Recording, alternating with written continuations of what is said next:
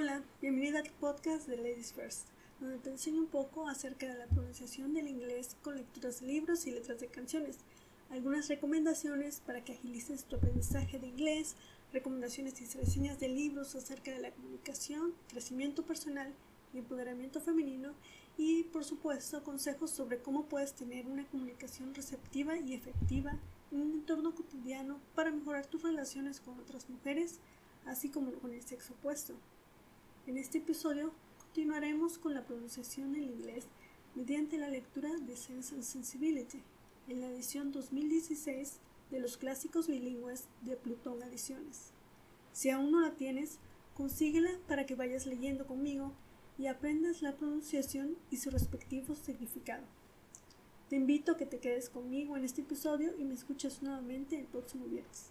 Recuerda que Ladies First somos mujeres empoderadas mediante una comunicación efectiva. Comenzamos. Chapter 2 Mrs. John Dashwood now installed herself mistress of Norland, and her mother and sisters in law were degraded to the condition of visitors.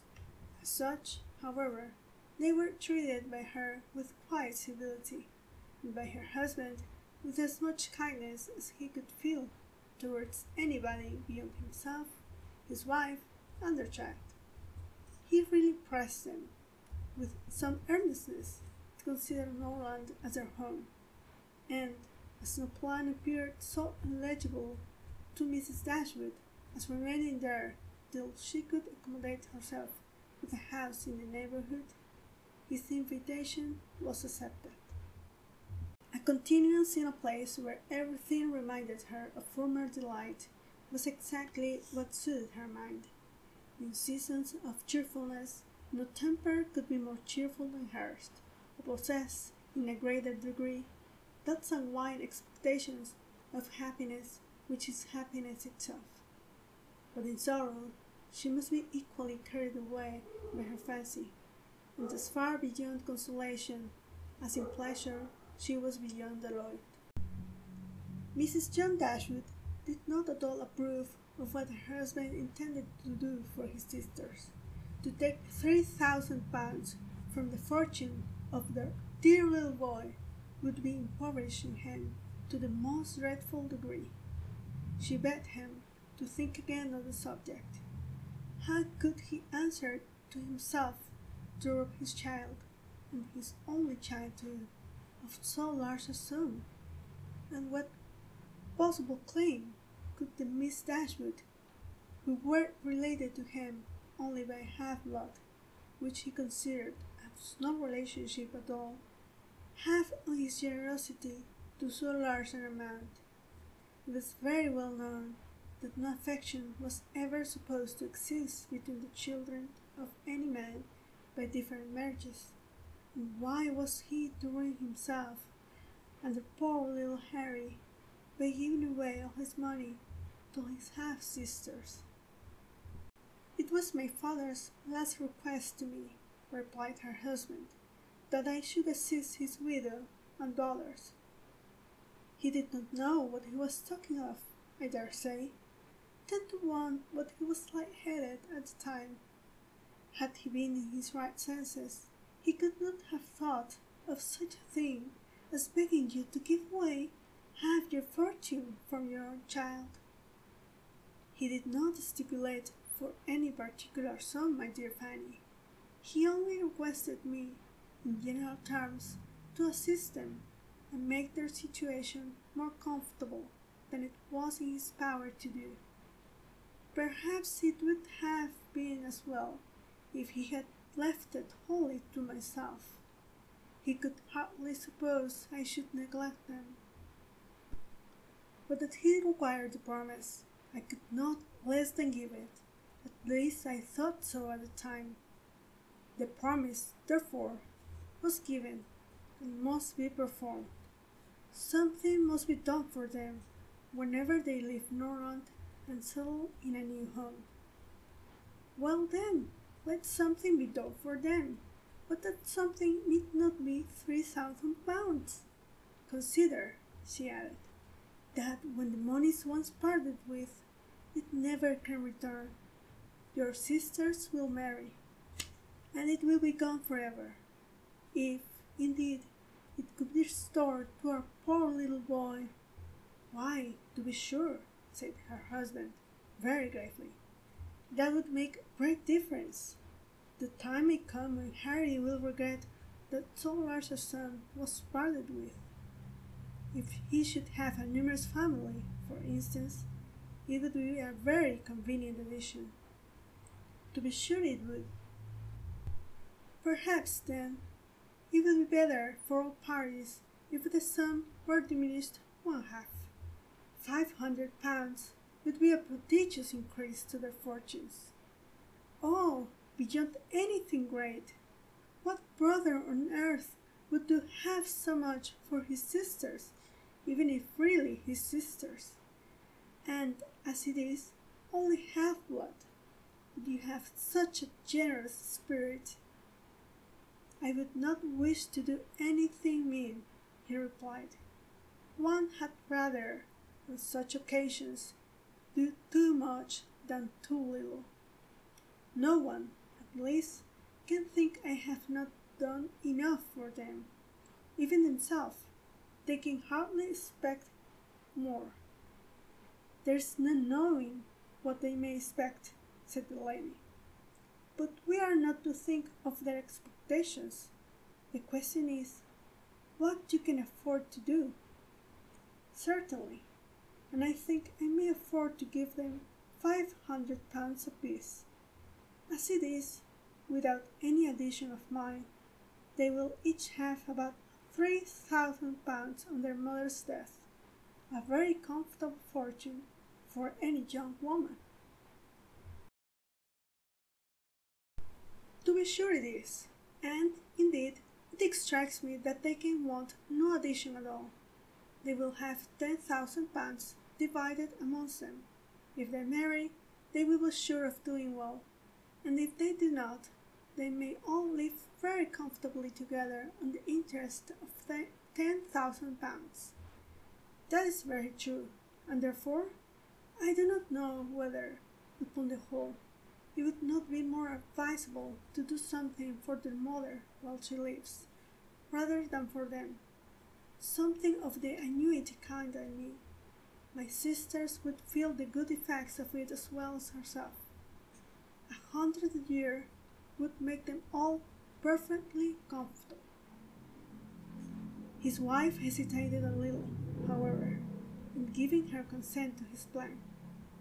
To be sure, said she, it is better than parting with fifteen hundred pounds at once. But then, if Mrs. Dashwood should live fifteen years, we shall be completely taken in. Fifteen years, my dear Fanny, her life cannot be worth half that purchase. Certainly not, but if you observe, people always live forever when there is annuity to be paid them, and she is very stout and healthy, and hardly forty. An annuity is a very serious business. Comes over and over every year, and there is no getting rid of it. You are not aware of what you are doing. I have known a great deal of the trouble of annuities, for my mother was clogged with the payment of three to all superannuated servants by my father's will and it is amazing how disagreeable she found it. Twice every year these annuities were to be paid, and then there was the trouble of getting it to them, and then one of them was said to have died, and afterwards it turned out to be no such thing. My mother was quite sick of it. Her income was not her own, she said, with such perpetual claims on it and it was the more unkind in my father, because otherwise the money would have been entirely at my mother's disposal, without any restriction whatever. It has given me such an abhorrence of annuities that I am sure I would not pin myself down to the payment of one for all the world. It is certainly an unpleasant thing, replied Mr. Dashwood, to have those kind of yearly drains on one's ego. One's fortune, as your mother justly says, is not one's own. To be tied down to the regular payment of such a sum on every rent day is by no means desirable. It takes away one's independence. Undoubtedly, and after all, you have no thanks for it. They think themselves secure. You do no more than what is expected, and it raises no gratitude at all. If I were you, whatever I did should be done at my own discretion entirely. I would not bind myself to allow them anything yearly. It may be very inconvenient some years to spare a hundred, or even fifty pounds from our own expenses. I believe you're right, my love. It will be better that there should be no annuity in the case. Whatever I may give them occasionally will be of far greater assistance than a yearly allowance, because they would only enlarge their style of living if they felt sure of a larger income. I would not be sixpence the richer for it at the end of the year. It will certainly be much the best way.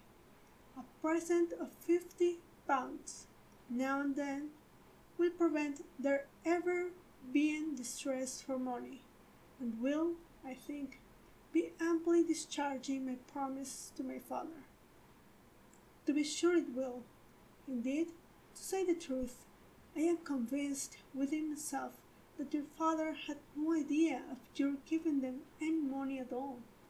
The assistance he thought of, I dare say, was only such as might be reasonably expected of you. For instance, such as looking out for a comfortable small house for them, helping them to move their things, and sending them presents of fish and game, and so forth, whenever they are in season. I lay my life that he meant nothing further. Indeed, it would be very strange and unreasonable if he did.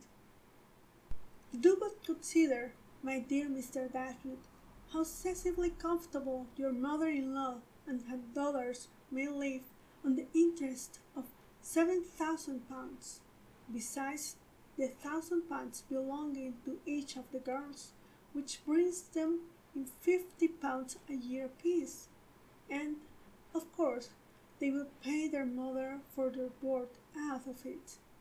Altogether, they will have five hundred a year amongst them.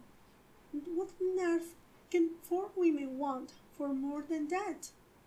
They will live so cheap. Their housekeeping will be nothing at all.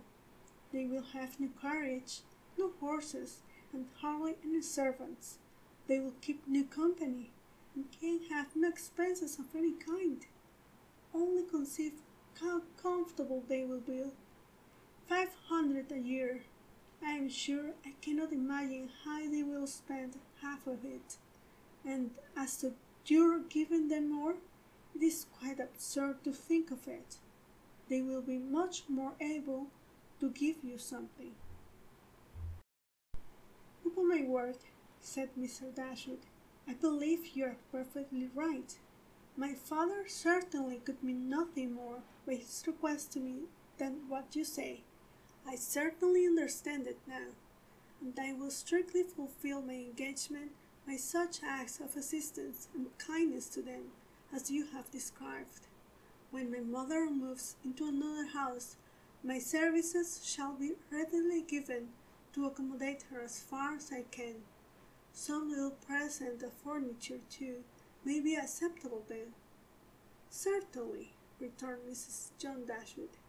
But, however, one thing must be considered.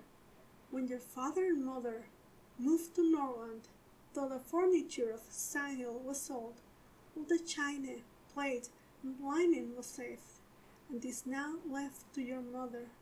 Her house will therefore be almost completely fitted up as soon as she takes it. That is a material consideration undoubtedly, a valuable legacy indeed, and yet some of the plate would have been a very pleasant addition to our own stock here. Yes, and the set of breakfast china is twice as handsome as what belongs to this house. A great deal too handsome, in my opinion, for any place they can ever afford to live in. But, however, so this. Your father thought only of them, and I must say this that you owe no particular gratitude to him, nor attention to his wishes, for we very well know that if he could, he would have left almost everything in the world to them. This argument was irresistible. It gave to his intentions whatever of decision was wanting before, and he finally resolved that it would be absolutely unnecessary, if not highly indecorous, to do more for the widow and children of his father than such kind of neighborly acts as his own wife pointed out. Aquí concluye la lectura de hoy. Muchas gracias por escucharme. Recuerden dejar sus comentarios en el sitio web ladies-first.club. Que pasen un fin de semana agradable y productivo en compañía de su familia y amigos. Hasta pronto.